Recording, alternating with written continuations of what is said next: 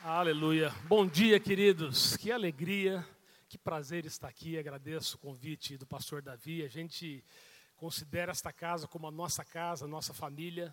Né? E deixa eu já fazer um protesto aqui. Falei com o pastor Davi quando estava vindo. Né? A gente, até algumas semanas atrás, toda, todo culto de manhã, a gente assistia o culto, conseguia assistir né, porque o nosso culto lá em São Paulo é às dez e meia da manhã, a gente sempre assistia praticamente todo o culto e depois ia para a nossa igreja.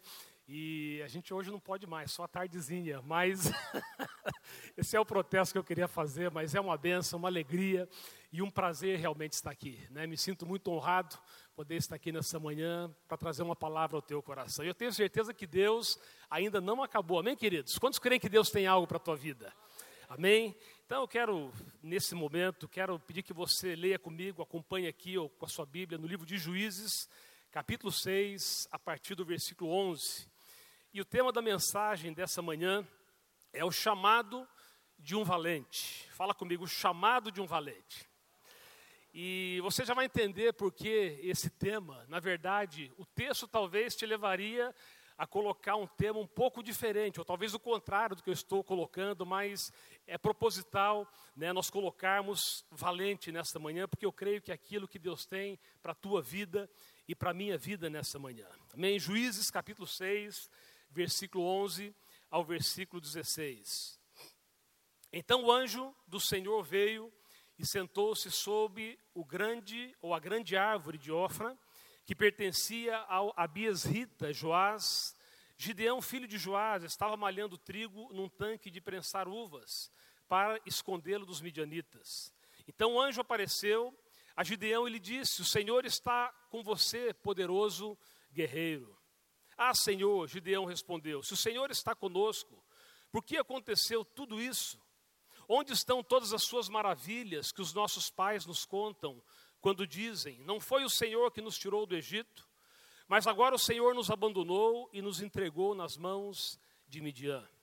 O Senhor se voltou para ele e disse: Com a força que você tem, vá libertar das mãos, vá libertar Israel das mãos de Midian. Não sou eu quem o está enviando?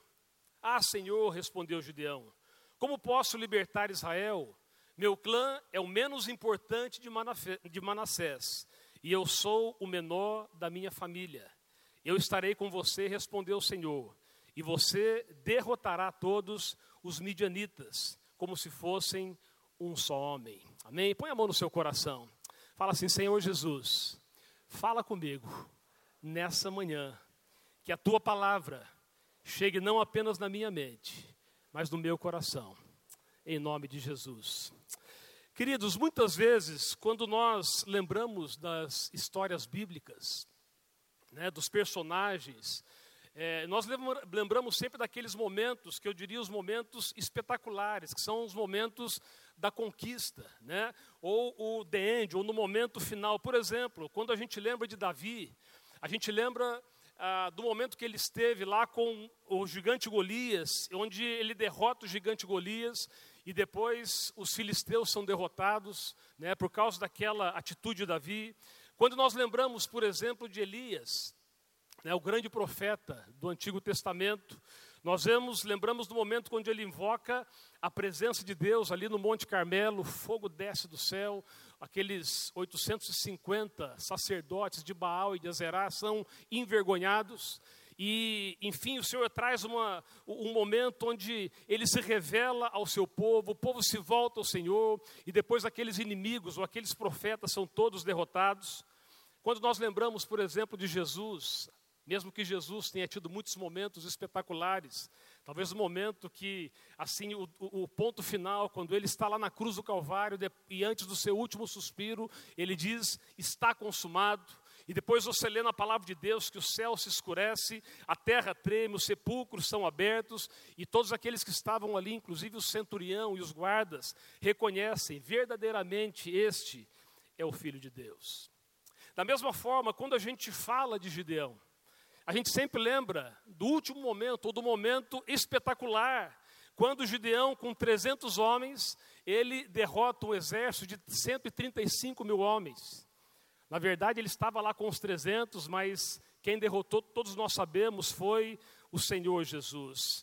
Normalmente nós lembramos desses momentos. O que mais uh, pega, o que mais muitas vezes marca nos nossos corações é aquele momento final, que é o momento da vitória, que é aquele canto da vitória. E glória a Deus por isso, queridos. Né? Todos nós uh, realmente esperamos que nos desafios que nós temos, seja ele um desafio familiar, um desafio financeiro, ou qualquer outro desafio que nós possamos enfrentar nas nossas vidas, todos nós esperamos que no final nós possamos cantar o canto da vitória. Glória a Deus por isso. E é importante você e eu sabermos que realmente no final o nosso Deus sempre vence. Que no final todos aqueles que servem ao Senhor também vencerão as suas batalhas, as suas guerras. Quantos creem que isso é uma realidade na sua vida? Agora, o que a gente precisa, na verdade, entender é que as grandes vitórias, elas não acontecem apenas naquele momento final. As batalhas que nós ganhamos, elas não são, na verdade, ganhas, elas não são conquistadas ou não são resultado apenas daquele último momento onde a vitória chegou sobre a sua vida e naquela situação que você passa, mas ela é um resultado de momentos individuais que nós temos com Deus de processos que nós enfrentamos, que nós nos submetemos. Eu falei de Golias, da vitória de Davi contra Golias, mas a vitória de Davi contra Golias não aconteceu apenas naquele último momento. Davi começou a vencer Golias quando ele lá, cuidando das ovelhas do seu pai, nas pastagens, ele agia como um adorador, ele escrevia salmos. Quando ele foi confrontado, por exemplo, com um leão ou com um urso que estaria devorando as suas as ovelhas que ele estava cuidando, ele se levanta, ele mata aquele urso, mata aquele leão. Da mesma forma, nós falamos de Elias, né, que venceu aquele, aquela batalha épica no Monte Carmelo. Mas Elias começou a vencer aquela batalha muito antes. No livro de Tiago, capítulo 5, diz que Elias era um ser humano como eu e você, mas era um homem que orava com instância. Era um homem que era fervoroso, era um homem que tinha um relacionamento com Deus, que não deixava o lugar da presença de Deus, do relacionamento com o Senhor. Falamos também de Jesus na cruz do Calvário, trazendo aquela vitória final. Mas Jesus não venceu apenas naquele momento. Jesus, ele foi vencedor quando ele foi levado ao deserto e lá durante 40 dias ele jejua e depois ele é tentado por Satanás no deserto. E ele vence aquele momento, ele não cedeu às propostas do inimigo. Jesus também venceu quando ele foi confrontado por vários religiosos da época. E em cada confronto que ele tinha, ele nunca deixava de afirmar quem ele era e a sua missão. Jesus também, ele venceu quando ele mesmo sendo o Filho de Deus, eu estou dizendo Filho, com F maiúsculo, né? É, o Deus encarnado, ele não abria mão do relacionamento com Deus nas madrugadas, ele buscava o Senhor, ele mantinha um relacionamento com o Senhor. O que eu quero dizer, querido, é que toda grande vitória, ela acontece porque antes ela foi semeada, ela foi cultivada. Quantos querem ser vencedores aqui nas suas batalhas? Sabe, da mesma forma, aconteceu com Gideão. Gideão também, como eu disse, ele não ganhou a batalha, né? aquela grande batalha contra aquele grande exército, apenas no momento onde aqueles inimigos foram derrotados. Mas aconteceu quando ele aproveitou o que eu chamo de um momento da oportunidade, que tem a ver com esse texto que nós lemos. E eu falei de propósito que o tema da mensagem dessa manhã é que é, a gente, eu poderia chamar, pelo, pelo contexto, ou pela, pelo que nós lemos, né, o chamado de um covarde. Talvez seria o, o, o, tema mais apropriado por aquilo que nós lemos. Né, e normalmente a gente vê Gideão como, como este homem medroso, este homem que, quando foi chamado, ele ponderou, ele relutou em seguir, o, em obedecer ao Senhor, mas quando eu estava lendo essa passagem, estava lembrando daquela, daquela parábola, né? quando Jesus ele conta a parábola daquele pai que tinha os dois filhos e ele precisa que os filhos trabalhem na vinha e ele pede que o primeiro vá. Né? Eu, eu, eu quero que você vá trabalhar na vinha. E o primeiro diz: Ok, eu vou trabalhar, eu vou te obedecer, mas ele não vai. E aí tem aquele segundo filho que reluta, né, que talvez ponderou muito com o seu pai num primeiro momento, mas depois ele acabou indo e obedecendo o pai, fazendo aquilo que se esperava dele. E eu prefiro, querido, sabe, é, colocar Gideão nessa categoria como aquele que relutou, mas acabou indo. Como aquele que num primeiro momento ele resistiu, mas depois ele caiu em si e ele obedeceu ao mandamento do Senhor de encarar aquele desafio. Então é por isso que eu estou chamando aqui o chamado não de um covarde, mas o chamado de um valente. Eu quero perguntar de novo: quantos valentes nós temos aqui nessa manhã? Independente dos desafios que você tem, tenha tido ou que você tem tido nesse momento, eu quero dizer que o Senhor te vê exatamente como via Gideão, como um valente, como um poderoso guerreiro. Né? E antes da gente entrar nesse texto, eu quero. Estava lembrando aqui, falei há pouco que a gente é, sempre conseguia assistir o culto. Eu me lembro, algumas semanas o pastor Davi ministrou sobre Isaac, né? sobre cavando os poços, e eu estava lembrando, né? porque Isaac, por exemplo, quando você compara com com o Gideão. Os dois tiveram seus desafios, os dois foram vitoriosos nos desafios que tiveram, mas ao contrário de Isaac, porque Isaac, queridos, foi um homem que veio da linhagem de Abraão, né? É, ele tinha promessas sobre a sua vida, né? ele, ele era rico, ele tinha um legado, e ao contrário de Isaac, Gideão era um homem que ele apenas passa a ser conhecido nesse texto. E quando a gente conhece Gideão, a, a história que nós vemos de Gideão é que ele era de uma família pequena, era uma pessoa talvez sem expressão, talvez sem, uh, sem ser conhecido naquele lugar onde ele morava, uma pessoa pobre, né, uma pessoa que não tinha um legado. Mas, uh, então, quando você compara, você olha para Isaac e fala: Este homem tinha tudo para se dar bem. E olhando para a vida de Gideão, ao contrário de Isaac, você diz: Este tinha tudo para se, dar se dar mal. E por que eu estou fazendo essa comparação, querido? Para que a gente entenda que qualquer que seja o cenário que nós enfrentemos, e eu sei que eu estou olhando para pessoas aqui, e talvez você que também está nos assistindo pela internet, que tem contextos diferentes. Talvez você tenha tido já palavras proféticas, você tenha tido né, sobre você, eu já tinha sido trazido sobre você um legado né, de palavras proféticas que você recebeu, né, de homens de Deus, mas talvez você esteja aqui e o teu contexto seja alguém que hoje, olhando a sua vida, você é, tem um contexto de, de, de, ter vindo de uma família é, não tão favorecida, talvez de um contexto bastante difícil. E o que eu quero dizer para você nesse primeiro momento, queridos, é que qualquer que seja o cenário que nós possamos estar, Deus tem poder para agir nas nossas vidas. Deus tem sim o poder para nos tornar valentes e poderosos guerreiros, porque Ele não depende de credenciais, Ele não depende de uma história, Ele não depende da família que nós viemos. Ele nunca chama alguém baseado no que essa pessoa tenha feito, mas exatamente naquilo que o próprio Deus decidiu fazer a respeito das nossas vidas. E eu tenho certeza que Deus tem algo para a tua vida também nessa manhã. Amém, queridos?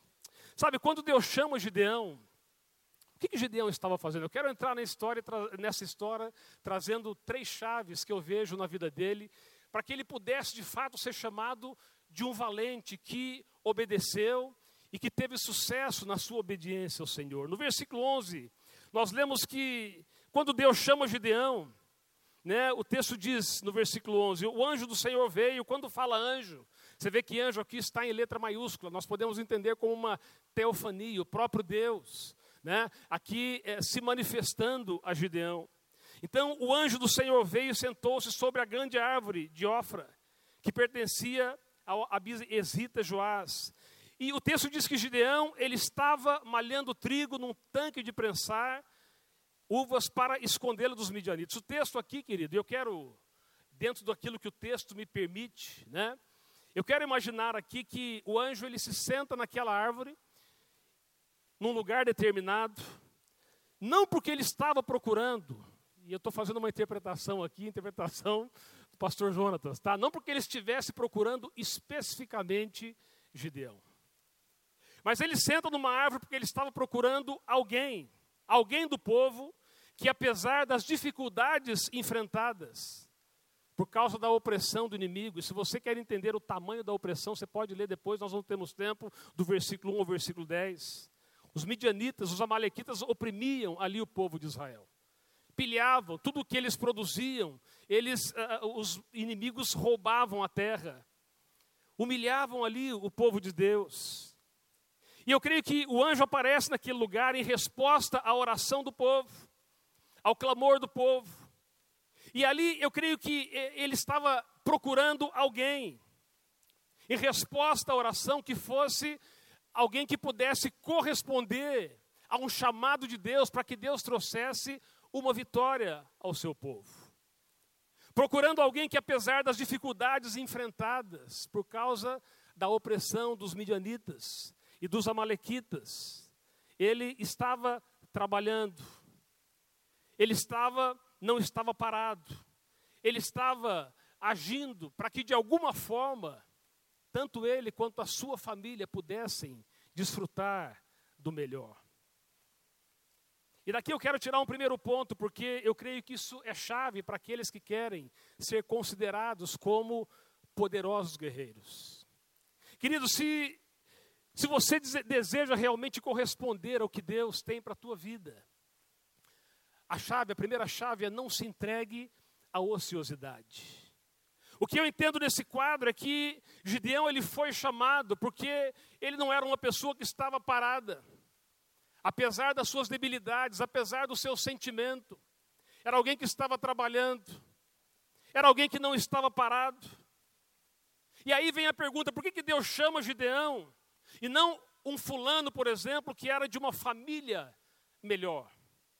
Porque Deus chamou Gideão e não um, eu vou chamar aqui de um guerreiro raiz, né? Aquela, aquele guerreiro é, por definição, alguém acostumado às batalhas. Será, foi, será que foi porque Gideão era um predestinado? Será que porque, foi porque Gideão tinha sorte? Será que foi porque é, Gideão, ou, ou foi porque Gideão ele estava se preparando para uma oportunidade? O que eu quero dizer para você nessa manhã, querido, é que o fato de nós passarmos por situações difíceis, por desafios nas nossas vidas, por ataques do inimigo, que muitas vezes age com crueldade, como ele estava agindo aqui contra o povo de Deus. O fato de nós passarmos por esses momentos não significa que nós temos que parar de trabalhar, que nós temos que parar de lutar, que nós temos que parar de crer, que nós temos que parar de viver o que Deus tem para as nossas vidas. Interessante que lá na frente, quando, sabe, os inimigos já estavam quase todos, eh, eh, estavam sendo quase todos derrotados, lá no versículo 4 do capítulo 8 de Juízes, é uma passagem que chama muito atenção. Juízes 8, se você for alguns capítulos à frente, versículo 4, né, já no momento onde ele, Gideão estava quase que terminando de vencer todos os inimigos, o texto diz: quando Gideão chegou ao Jordão, ele passou com os 300 homens que com ele estavam, presta atenção no texto, cansados, mas ainda perseguindo os inimigos. Fala comigo, cansado, mas vamos falar como quem quer falar, cansado, mas ainda perseguindo. Quantos estão entendendo o que Deus quer falar nessa manhã, querido? Sabe, Deus nos chama, não porque nós somos capazes, não porque nós temos um legado sobre as nossas vidas, mas Ele chama, Ele nos chama porque nós somos pessoas dispostas e que continuam trabalhando, que continuam crendo no Senhor, que continuam crendo nas Suas promessas. Sabe por quê, querido? Porque essa atitude de Gideão, ele, por mais que possa parecer sem efeito você trabalhar no momento de guerra, no momento onde parece que nada está acontecendo, essa atitude, na verdade, está nos preparando, está, nos, está trabalhando o nosso coração para que, no momento que Deus nos chamar, nós já estaremos preparados para aquela batalha. As oportunidades, elas aparecem para quem continua crendo no Senhor para quem continua firme, para quem continua crendo naquilo que Deus falou sobre a sua vida, sobre a sua família. Tem muitas pessoas que estão perdendo, muitas vezes, o seu casamento, estão perdendo os seus filhos. Sabe por quê, querido? Porque com as batalhas que tem enfrentado, tem desanimado, ao invés de continuar perseguindo o inimigo, ao invés de continuar perseverando na palavra do Senhor. Como é que isso se aplica ao nosso chamado de, um, de uma forma prática? Muitos até possuem a convicção de que Deus tem um chamado para a sua vida. E na verdade todos nós temos um chamado. Mas acham que vai acontecer quando um belo dia o céu se abrir e daí uma voz do céu virá para dizer para você: Eis aí o meu servo, a quem eu tanto amo. Um servo que eu tenho um grande ministério. Até pode acontecer assim, querido. Mas sabe qual a única vez que eu vejo na palavra que eu me lembro onde os céus se abriram? Quando, Deus, quando Jesus estava se batizando, e naquele momento onde ele estava se batizando, os céus se abrem e uma voz vem dos céus. Este é o meu filho amado. E aí, a, continuidade, a, a continuação da frase, qual é? A quem eu predestinei, é isso ou não? Que é mais especial do que os outros? Não. Este é o meu filho amado, em quem eu tenho prazer. Um filho, um filho que eu me agrado. Um filho que eu tenho visto o coração, que eu tenho visto a disposição de me servir. Um filho que, por causa das suas atitudes, do seu coração e da sua busca, isso me traz prazer. Queridos, não permita que a ociosidade, a paralisação por causa do cansaço e das lutas que você está enfrentando, ela te paralise. Ela impeça você de continuar crendo naquilo que Deus tem para a sua vida. Você lembra, sabe, eu, eu estava lembrando também quando a igreja primitiva começa e multidões uh, se convertem ao Senhor. E lá no capítulo 6 de Atos, no, nós não, não, não, precisamos ler, mas lá no começo do capítulo 6, no versículo 2, né, por causa da, da, da multidão que começou a chegar, começou, a igreja, a igreja estava sendo formada, de repente uma multidão se achega, e aí as necessidades também começaram a aparecer. E aí, no versículo 2 de Atos 6, diz que é, os apóstolos convocaram, a, interessante que diz ali, a comunidade dos discípulos. Atos 6,2 diz que a comunidade dos discípulos. Não foi a multidão que foi convocada, não eram os simpatizantes que foram convocados, mas a comunidade de discípulos, daquelas pessoas que eram comprometidas com o Senhor. E dessa comunidade de discípulos, o versículo 3 diz: o seguinte, irmãos, escolham entre vocês homens de bom testemunho, cheios do espírito e de sabedoria. Sabe, queridos, quando surgiu a necessidade de mais obreiros, foi dado a oportunidade àqueles que de alguma forma estavam preparados. Homens de bom testemunho, homens cheios do espírito, homens cheios de sabedoria. Foi assim que nós vemos surgindo depois Filipe, que foi um grande evangelista, ou mesmo Estevão, que foi um dos, um dos primeiros mártires da igreja primitiva. O que eu quero dizer para você é que, queridos, um vencedor não surge à toa, surge porque é alguém que não se cansa, ou se cansa, mas não, não paralisa, não para na sua caminhada com o Senhor, não entrega os pontos, não permite que o inimigo, sabe, traga esta, este paralisar da sua própria vida. Quando Gideão ele foi chamado, ele estava no lagar. Nós lemos lá de um lugar de prensar uvas. O lagar é uma espécie de buraco onde ele ficava malhando, né? É um lugar escondido.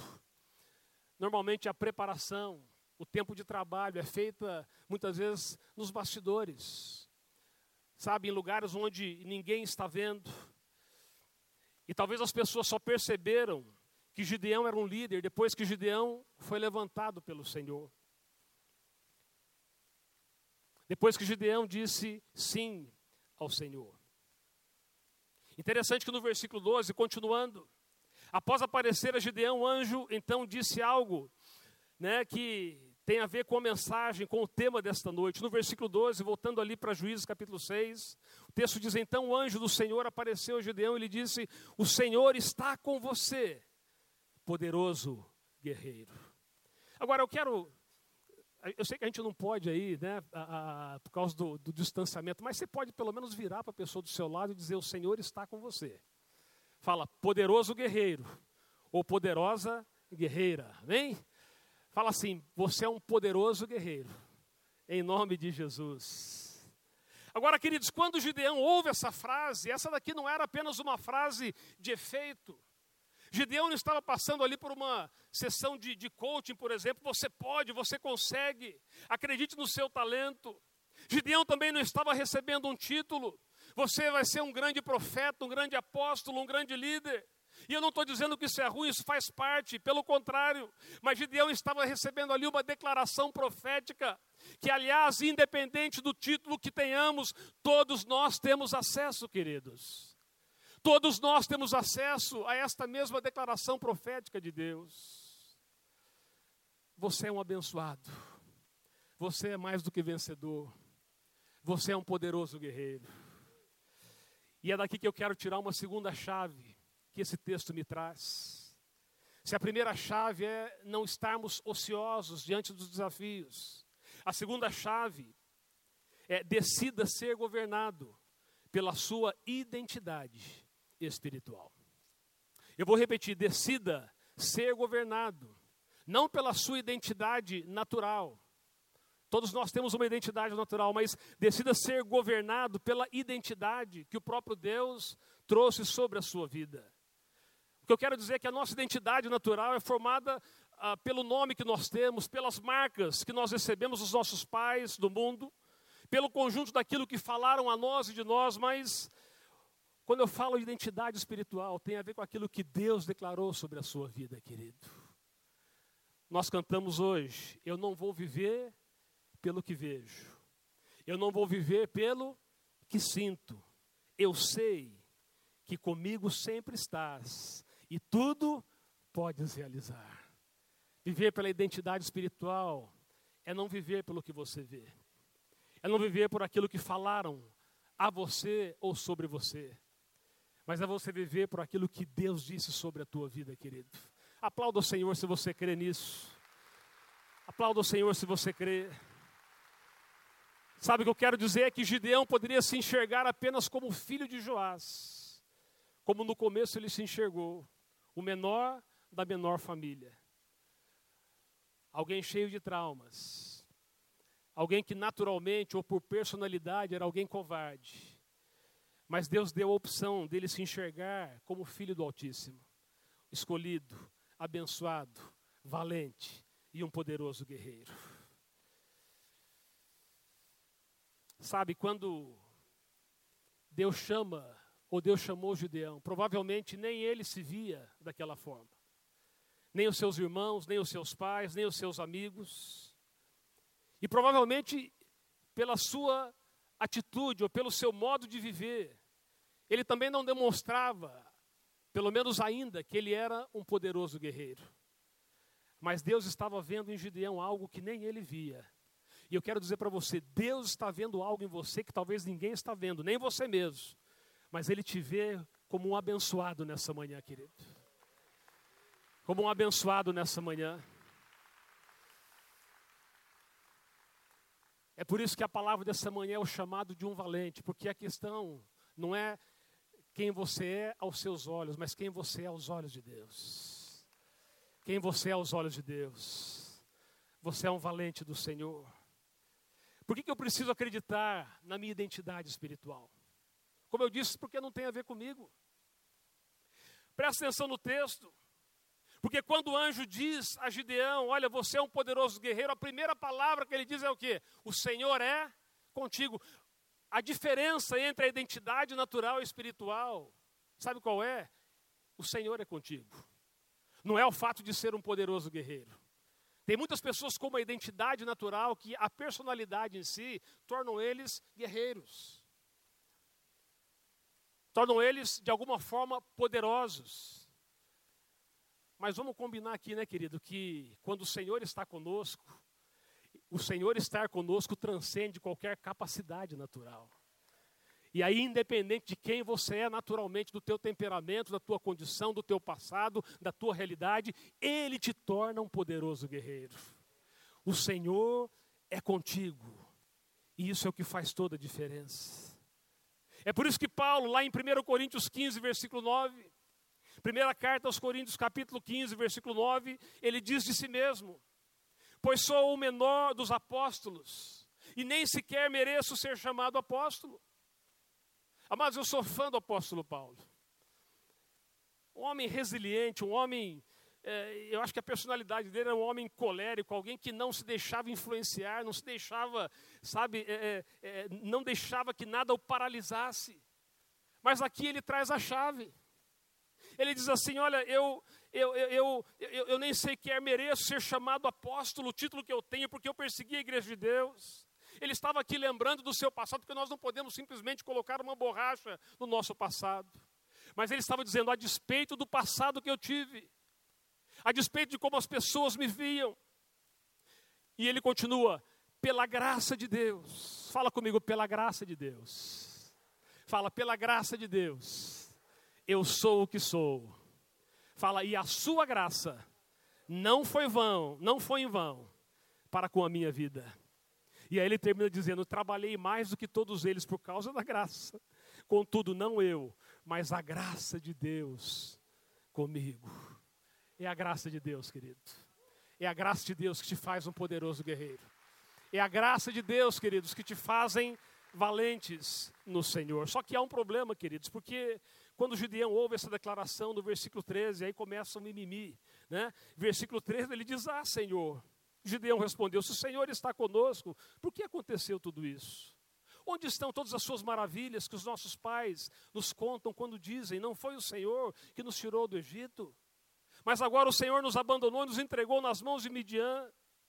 E aí Deus que já conhece a nossa estrutura, as nossas lutas, ao invés dele, dele ali ponderar com o Gideão, né, dele, tra, tra, eh, dele trazer uma, uma repreensão a Gideão, ele dá mais uma animada. Não apenas reafirmando quem era Gideão, mas interessante que no próximo passo, no próximo versículo, Deus reafirma a missão que ele tinha para Gideão. Ele diz: O Senhor se voltou para ele e disse: Com a força que você tem, e aí ele não fala apenas sobre quem Gideão era, mas sobre o que Gideão iria fazer. Ele diz assim: Com a força que você tem, vá libertar Israel das mãos de Midian. Não sou eu quem está enviando. Sabe o que eu vejo aqui, querido? Que o empoderamento de Deus, quando Ele nos torna valentes, é sempre porque Ele tem uma missão para nós. O empoderamento, ele sempre vem acompanhado de uma missão. Deus te torna um valente. Deus te torna um poderoso guerreiro. Porque Ele tem uma missão nas tuas mãos. Qual a missão que você tem nesse dia? Começa a pensar a missão que você tem. Porque talvez você está lá no meio de um ambiente familiar, onde só você serve o Senhor. Ou você está no meio de um ambiente familiar onde sim, a tua família serve ao Senhor, mas vocês estão enfrentando uma situação bastante difícil que naturalmente é impossível de ser resolvida. Os midianitas estão assolando a sua casa. E Deus está te empoderando nessa manhã com uma missão, querido, de você ser um diferencial naquele lugar. Deus aqui não dá corda ao sentimento de inferioridade que Gideão estava demonstrando, mas ele reafirma o chamado que ele tinha com Gideão. Ele diz: vai com a força que você tem. Gideão, você vai fazer diferença com os recursos que você tem hoje, não com aqueles que você gostaria de ter. Sabe por quê? Porque muitas vezes, quando Deus nos chama, querido, a gente sempre fala: se eu tivesse essa qualificação, se eu tivesse essas armas, se eu tivesse a condição daquela outra pessoa, sabe, se eu fosse igual aquele líder, igual aquele pastor, não. O Deus diz para Gideão: Gideão, você vai para essa missão com a força que você tem. Com aquilo que você tem na sua mão hoje, amados, isso aconteceu com todos aqueles que foram chamados por Deus. O mesmo aconteceu com Moisés. O mesmo aconteceu com Davi, com tantos homens, havia sim o tempo de preparação, mas ah, sabe o que Deus, a obra que Deus fez através de homens, dos grandes homens e mulheres de Deus, foi com aquilo que eles tinham na sua mão, e não com aquilo que eles gostariam, que eles achariam que poderiam ter nas suas mãos. Sabe, depois desse momento profético, onde Deus afirma, reafirma, anima, encoraja, o que, que ele recebe como resposta? Versículo 15. Né, eu estou quase mudando o tema da mensagem aqui, voltando como o covarde, mas eu, eu quero continuar indo. O versículo 15 diz: Ah, Senhor, respondeu o Gideão, como posso libertar Israel? Meu clã é o menos importante de Manassés, eu sou o menor da minha família. Querido, pare de focar naquilo que o paralisa. Pare de focar nas limitações que você tem, em função das dores que você sofreu. E esse ponto é importante porque, sabe, por mais que Deus possa falar com a gente, muitas vezes a tendência do, do homem que vive sobre a sua identidade natural e não espiritual é sempre achar que ele nunca está pronto. É sempre achar que ainda falta muito para Deus realizar o que Ele quer realizar nas nossas vidas. E a mensagem para você nessa manhã: primeiro, não permita que a ociosidade te paralise.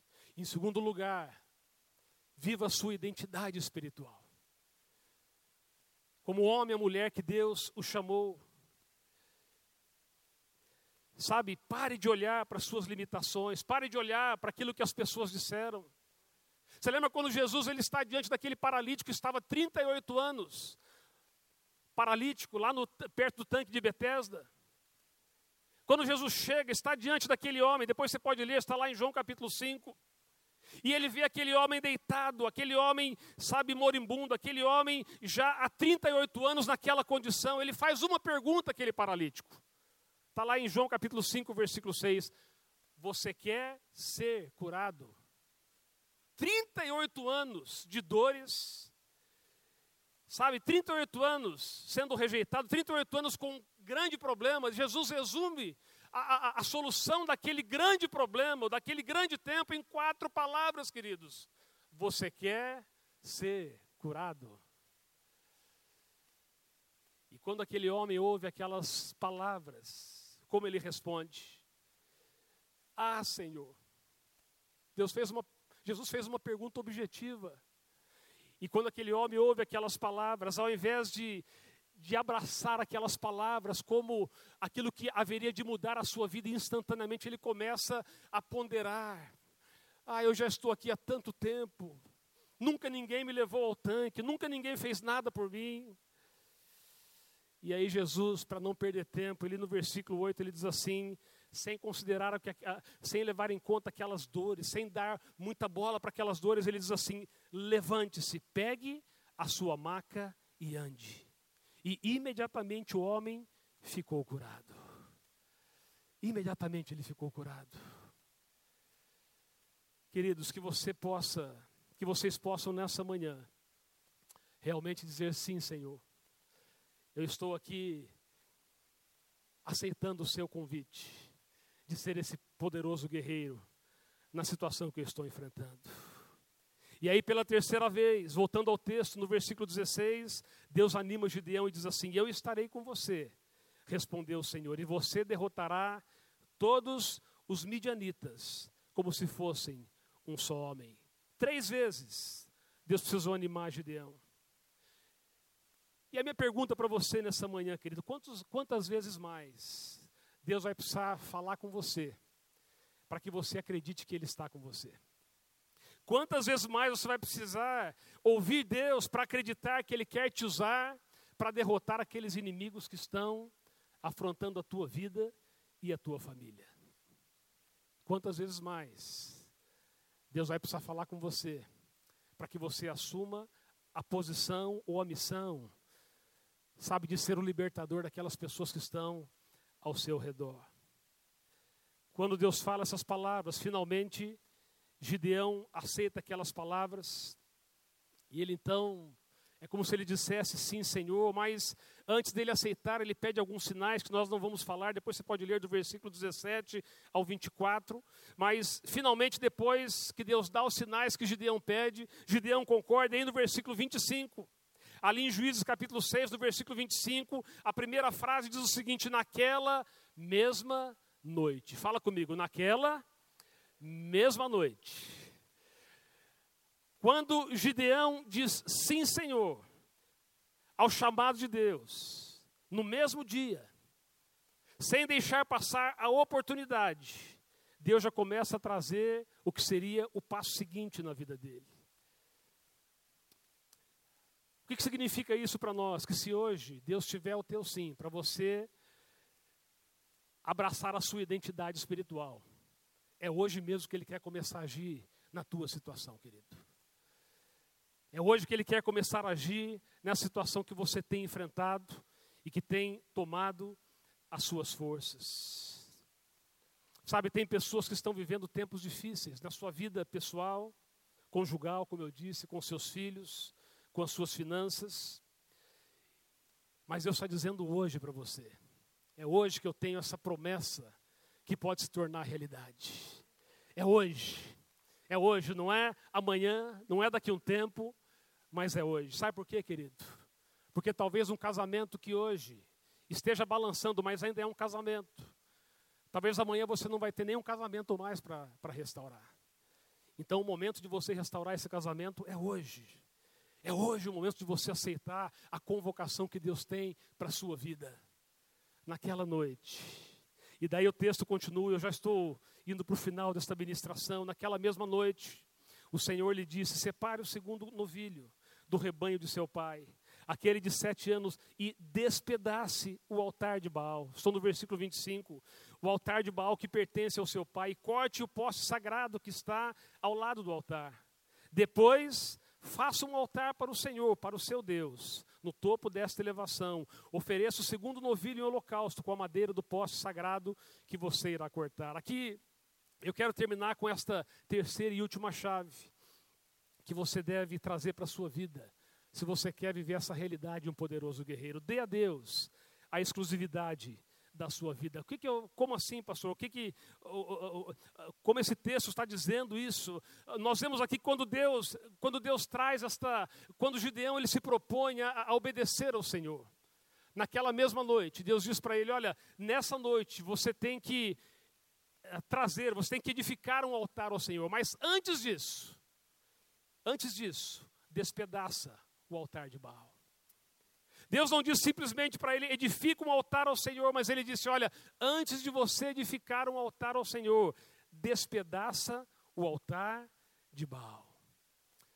Sabe, querido, não é difícil a gente entender que Deus espera de nós altares, a nossa devoção, a nossa adoração, que Deus espera de cada um de nós um relacionamento com Ele, uma entrega, uma dependência dEle. Mas muitos têm dificuldade de aceitar que, sabe, junto com, ou antes da gente edificar um altar ao Senhor, tem que haver uma decisão nos nossos corações de destruir, de despedaçar todos os altares que competem com o altar do Senhor. Antes de você edificar um altar ao Senhor, despedaça os altares que foram feitos a Baal despedaça tudo aquilo que está ainda competindo com o Senhor na sua própria vida. Eu anotei uma frase que ontem eu estava, não estive aqui ouvindo a ministração do pastor Davi do Seminário de Sexualidade, mas eu anotei uma frase dele que eu achei muito interessante. Ele diz o seguinte: precisamos fazer de Deus a nossa maior fonte de realização. O nosso, a nossa maior fonte de prazer, nossa maior fonte de alegria. Porque se nós não colocarmos essa fonte nele, automaticamente estaremos colocando em outro lugar, em outras fontes. Querido, a única fonte de prazer, de alegria, de ânimo, a única fonte que vai te tornar ou que vai reforçar esta identidade espiritual que Deus já tem para a sua vida, é você despedaçar todos os altares que competem com o Senhor e você voltar integralmente, inteiramente a sua vida para esse Deus que pode todas as coisas. Você recebe essa palavra? Recebe? Aplauda o Senhor, então. Quero pedir que você fique em pé comigo nessa manhã. E sabe, a reflexão para você, de tudo aquilo que eu falei nessa manhã. Nós vamos cantar esse canto, depois eu quero, antes de passar ao pastor Davi, terminar com uma oração. É que você reflita: será que há algum altar na sua vida que ainda está competindo com esse altar de Deus? Porque se tiver algo que ainda está competindo, querido, você nunca vai conseguir viver essa identidade espiritual que Deus tem para a sua vida. O viver essa identidade espiritual de ser um poderoso guerreiro tem tudo a ver com Deus estar contigo. E Deus estar contigo tem a ver com você despedaçar os altares a Baal. Você quebrar toda a competição que ainda tem havido na sua vida entre Deus e as outras coisas. E sabe quando eu digo outras coisas? Porque quando a gente fala sobre Baal, a gente pode entender de grandes pecados. Não, queridos, muitas vezes há coisas, há pecados e há pesos que muitas vezes, sabe, paralisam a nossa caminhada. Coisas até boas, mas são distrações que estão nos tirando do foco, que estão nos tirando da caminhada, que estão, sabe, comprometendo a nossa intensidade com Deus. Quem sabe você nessa manhã não precisa despedaçar alguns altares e dizer: A minha vida pertence totalmente ao Senhor. E a partir disso você vai assumir essa identidade que Deus tem para a tua vida. Abre teu coração nesse momento e depois do cântico eu quero orar com você selando essa palavra em nome de Jesus.